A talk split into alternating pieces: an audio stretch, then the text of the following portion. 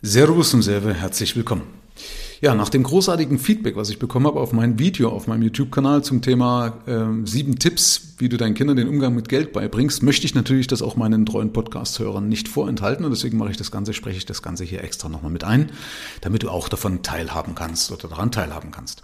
Also viele fragen sich ja immer wieder, wie viel Taschengeld sollte ich bezahlen? Sollte ich überhaupt Taschengeld bezahlen? Oder kann ich meinen Kindern spielerisch irgendwo den Umgang mit Geld beibringen?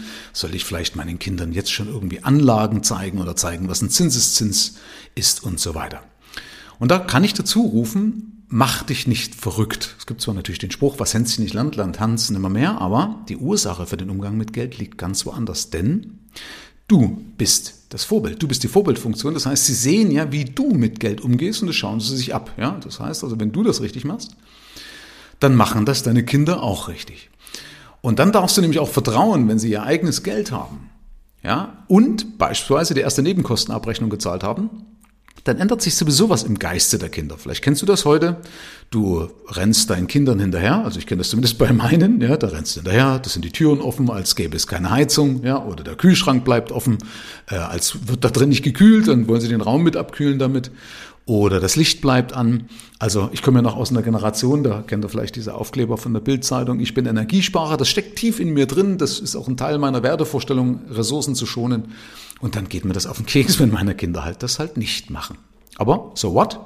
Auf jeden Fall habe ich festgestellt, dass äh, dieser Ärger, zumindest für die Zukunft, brauchen wir sich da keinen Ärger machen, weil sobald sie nämlich die erste Nebenkostenabrechnung selber bezahlt haben, sobald sie merken, dass Stromverbrauch Geld kostet, dass der Kühlschrank dann mehr Strom verbraucht und die Heizung und so weiter und so fort, dann fangen sie plötzlich an, nämlich die Türen von alleine zu schließen, das Licht auszumachen. Das Einzige, was dir da noch bleibt, ist die Rache, wenn du dann mal bei ihnen zu Gast bist, dass du dich dann dort auftobst oder austobst, entsprechend wie sie es bei uns gemacht haben.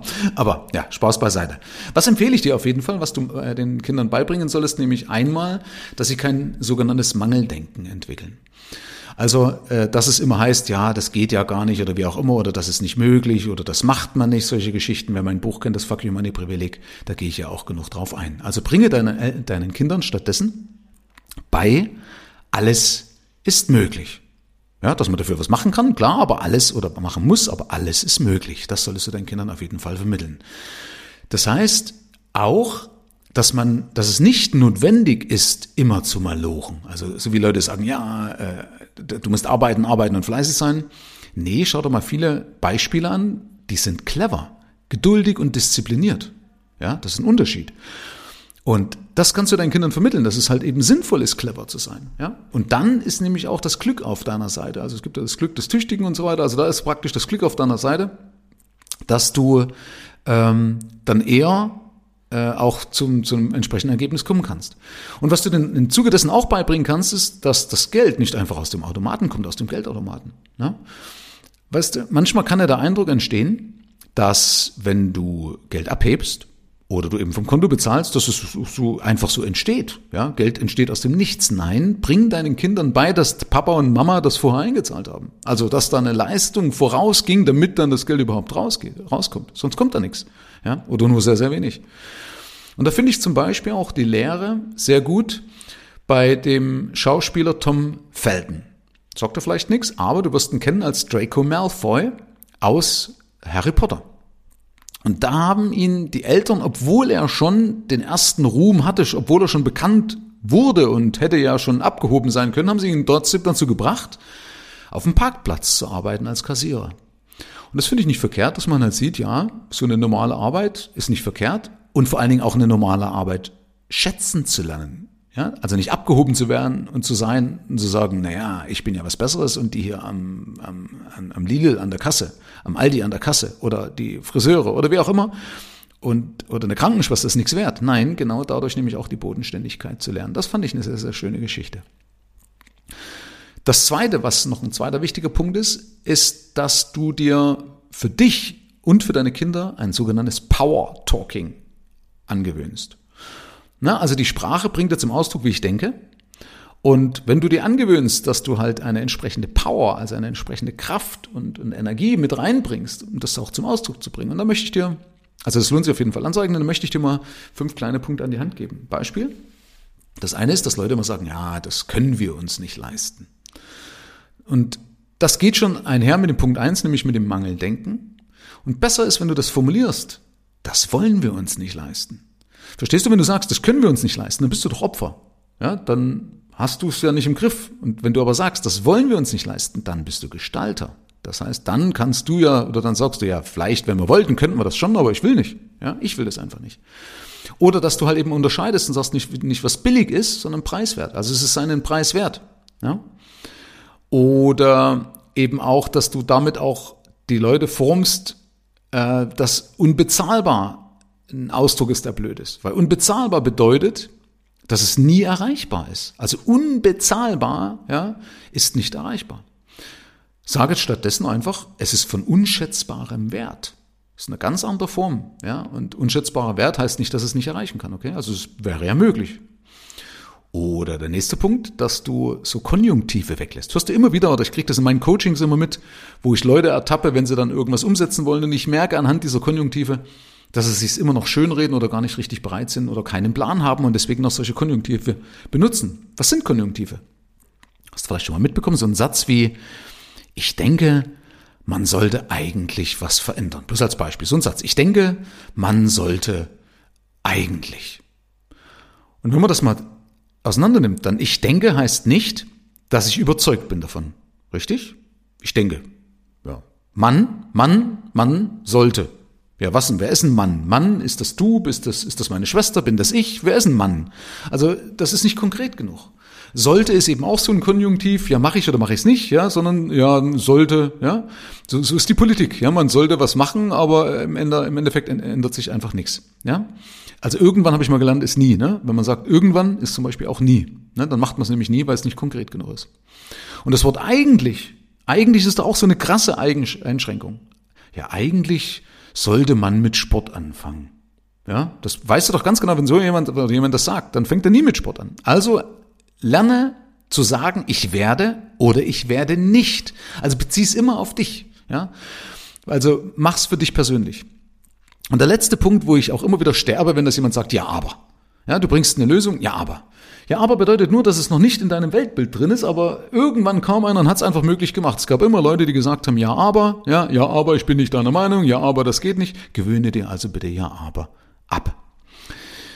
Ein weiterer Punkt, der dritte Punkt ist, welches Bild von Reichen deine Kinder vermittelt bekommen. Und da ist ein Punkt, wo du drauf achten sollst. Kennst du vielleicht, habe ich schon mal gebracht, wenn du irgendwie jemand siehst, der so mit gegelten Haaren mit einem Lamborghini vorfährt, dann denken viele, ja, das ist ein Gauner.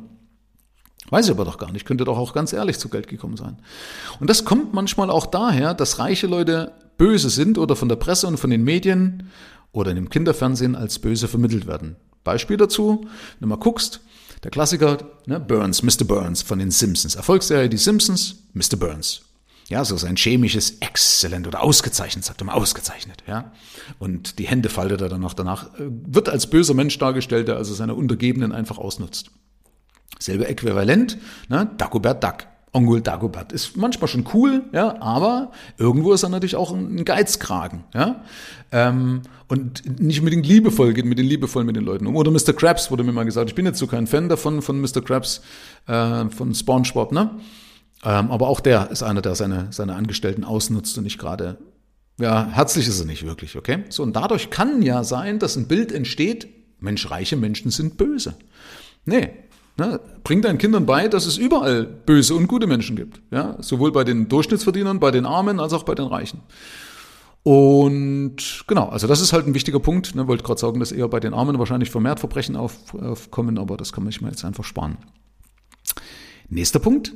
Zeige deinen Kindern, dass egal wie viel du verdienst, du kannst nicht unendlich ausgeben. Du kannst also nur unendlich Geld ausgeben, wenn du unendlich Geld verdienen würdest. Das ist halt nicht der Fall. Ich kenne genug aus meinen Coachings, die kommen mit 10.000 Euro Einkommen, die kommen mit 100.000 Euro Einkommen und geben halt 110.000 Euro aus. Also, wer mit wenig Geld nicht umgehen kann oder vernünftig umgehen kann, kann auch mit mehr nicht umgehen. Das denkt man zwar nicht, also die meisten, wenn ich frage, kannst du gut mit Geld umgehen, ist sagen, ja, aber das Konto gibt's nicht. Ja. Der Kontostand stagniert oder der Vermögensaufbau geht so langsam vorwärts. Und das ist so ein Zeichen, dass man halt doch noch nicht das richtige Geldverhalten trainiert hat. Und das, ein Punkt davon ist eben zu erkennen, dass ich nicht durch mehr Einkommen meine Probleme löse, sondern indem ich mehr Geld behalte. Ja, also deswegen, egal wie viel du verdienst, du kannst das nicht leisten, einfach das Geld mit vollen Händen im Fenster rauszuschmeißen oder rausschmeißen. Du musst einfach vernünftig professionell wirtschaften können. Lernt man ja in meinen Coachings beispielsweise. Und das sogar ganz einfach. So, das heißt, nicht mehr ausgeben, als was du hast und alles, was du schon mal verdienst, musst du nochmal neu ausgeben, äh, musst du nochmal neu äh, verdienen. Ja? Du wirst also nicht reich durch den Verdienst, sondern nur durch was du behältst, wie ich gesagt habe. Gibt es auch noch mal ein schönes Video, wo das herkommt, wie man leicht behalten kann, wer das möchte, auf meinem YouTube-Kanal, das, das Parkinson-Gesetz, also der Parkinson-Effekt. Sehr, sehr, sehr, sehr wertvolles Video. Wird leider nicht so ausgespielt, wie ich mir das gedacht habe, aber ist halt so. Ne? Ähm, da ist der YouTube-Algorithmus gegen mich. Aber kann ich dir empfehlen, geh mal auf meinen YouTube-Kanal Parkinson-Effekt. Da wirst du sehen, wo du Geld ausgibst wo, also wo man ganz schnell auch Geld sparen kann und vor allen Dingen, wo man sich auch sinnloserweise über Sachen manchmal ärgert, wenn Kinder was kaputt machen, auch gerade in Zuge mit Kindern ist es sehr wertvoll. Macht man sich manchmal viel zu oft eine Rübe und bei anderen Sachen passt man nicht auf. Ja, also Parkinson-Effekt ein Video auf YouTube. Nächster Punkt, der fünfte, ist, dass du von Anfang an schon, egal wie alt deine Kinder sind, ruhig deine Kinder einbeziehst bei den Entscheidungen. Hey, die sind wirklich manchmal cleverer, als du denkst. Ja, und die haben manchmal Ideen, auf die du nicht kommst, weil wir oft auch den Wald vor lauter Bäume nicht sehen. Ja, und dazu gehört zum Beispiel auch dazu, dass sie lernen, äh, und damit werden sie dann künftig auch weniger über den Tisch gezogen, dass sie lernen, dass wenn du teurer kaufst, ja jetzt bewusst mal teuer, wobei teuer auch die falsche äh, Bewertung ist, also dass du mehr investierst, dass es besser sein kann, wenn mehr drinsteckt. Und das finden Sie nämlich, wenn Sie mit einbezogen sind in diesen Prozess, finden Sie das heraus, ob da wirklich ein Mehrwert drin steckt oder ob das vielleicht nur eine Masche ist, eine Abzocke, wo du vielleicht auch nur den Namen bezahlst. Dass sie halt lernen, Mensch, äh, eine, eine Gucci-Manufaktur hat dieselbe Manufaktur, wo, keine Ahnung, äh, oder irgendwo bei einer Jeans war es mal gewesen, glaube ich. Irgendjemand hat mal gesagt, Mensch, ähm, bei teuren Jeans, die haben keine eigene Manufaktur, sondern da werden in, einer, in einem irgendwo im Ausland die Jeans gefertigt, die dann auch im Kick landen. Ne? Kommt aber ein anderes Label drauf und dann verkaufen sie es halt statt für 20 Euro im Kick, verkaufen sie es dann halt für ein paar hundert Euro eben irgendwo in einem teuren, in einem teuren Boutique. Ja? Aber es ist, ist dasselbe. Ja? Ja, also das sind so Punkte, zumindest beziehe sie mit ein, dann lernen sie solche Sachen auch frühzeitig.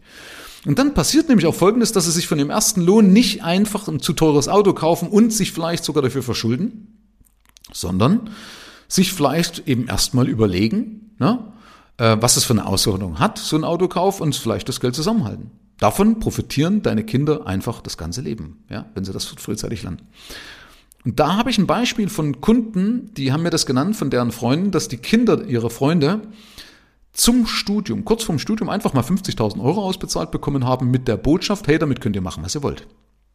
Und die Kinder haben sich eingeteilt, sind damit wunderbar klargekommen, äh, klargekommen äh, hätten es aber auch einfach verballern können, haben sie aber nicht gemacht. Beide haben, beide Jungs haben gut gewirtschaftet, also die beiden, die das Geld geschenkt bekommen haben, sehr, sehr gut gewirtschaftet, haben es sogar investiert und sich nach dem Studium selbstständig gemacht.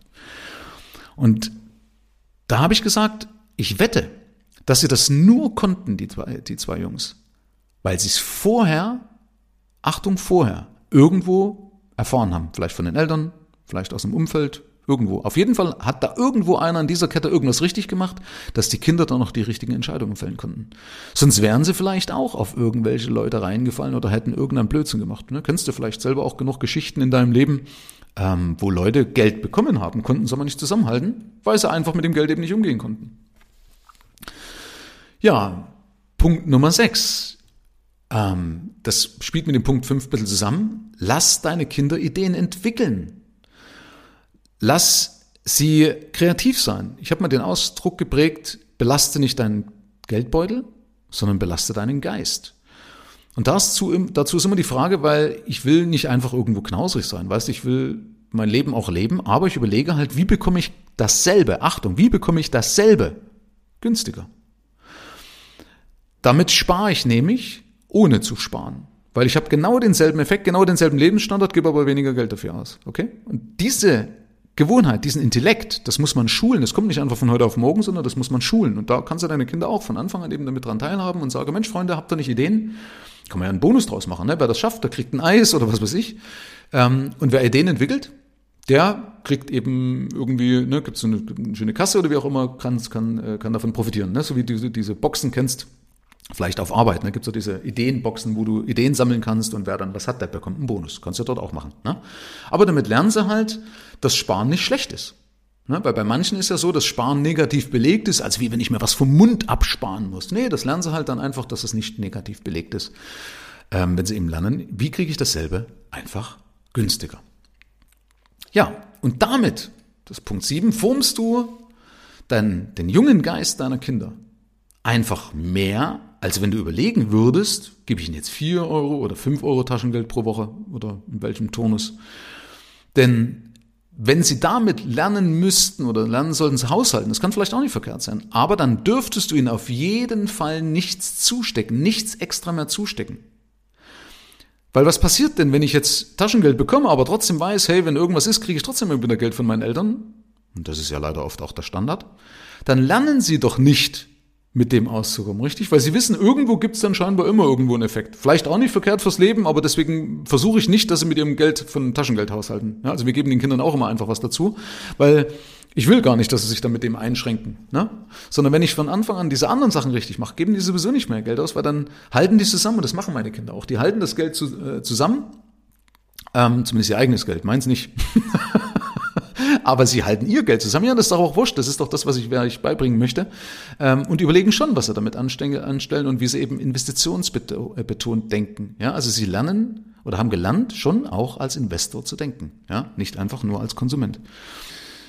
Ich will aber auch nochmal vielleicht einen Punkt mitgeben, das habe ich im YouTube-Video nicht gemacht, aber ist vielleicht auch nicht verkehrt, ähm, dass nämlich, wenn es um, um Investitionen, künftige Investitionen geht, ähm, deswegen, weil ich am Anfang gefragt habe, macht es Sinn, den Kindern von Anfang an äh, Geld, äh, irgendwie Geldanlagen beizubringen. Hey, wenn du das machst, für deine Kinder was anzulegen, ist es mit Sicherheit nicht verkehrt. Aber ich würde auch das Geld nicht einfach dann mit 20 geben, weil da vielleicht der Charakter, der Geist noch nicht richtig geformt ist, sondern ich würde es dann geben, wenn der Charakter geformt ist, vielleicht erst mit 30. Wenn sie sich die erste Immobilie vielleicht kaufen oder irgendwas, dann vielleicht. Na, kommt doch mal drauf an, schau doch mal an, ob die Kinder den Charakter eben haben. Weil ansonsten, wenn du denen das Ersparte, was du dir angespart hast für die Kinder, Entschuldigung, einfach gibst, dann kann sein, dass es eben auch verdummen. Also deswegen würde ich das nicht einfach so geben, sondern äh, ich würde es für die Kinder anlegen und dann entscheiden, ob der Geist dann auch wirklich dazu in der Lage ist, damit auch umzugehen. Und dann hast du es vor allen Dingen auch immer noch im Griff, ob sie dann äh, nicht das Geld einfach verdrogen, verdummen, wenn du alles falsch gemacht hättest. Nein, wird dir nicht passieren. Also das, das auf keinen Fall. Ja, also nochmal zurück zu dem, was ich sagen wollte mit den äh, Investitions- äh, oder wie Menschen Investitionsentscheidungen fällen. Da gab es nämlich eine schöne Studie von Ökonomen, die haben festgestellt, dass Investitionsentscheidungen äh, der Menschen, also dass Investitionsentscheidungen der Menschen im Laufe ihres Lebens ihre früheren Erfahrungen widerspiegeln. Ja, das heißt, dass die geprägt werden, also dass sie ihre Entscheidungen, wie sie investieren, äh, fällen, resultierend aus ihren Erfahrungen. Und zwar, die Prägephase ist insbesondere als junge Erwachsene und als Jugendliche. Das will ich dir kurz verdeutlichen. Also wer zum Beispiel in Zeiten starker Aktienmärkte aufgewachsen ist, der steckt später auch gerne einen großen Teil seines Geldes in Aktien als jemand, der zum Beispiel eine Börsenkrise voll miterlebt hat. Ja, also wo er auch die Auswirkungen auf die Familie miterlebt hat.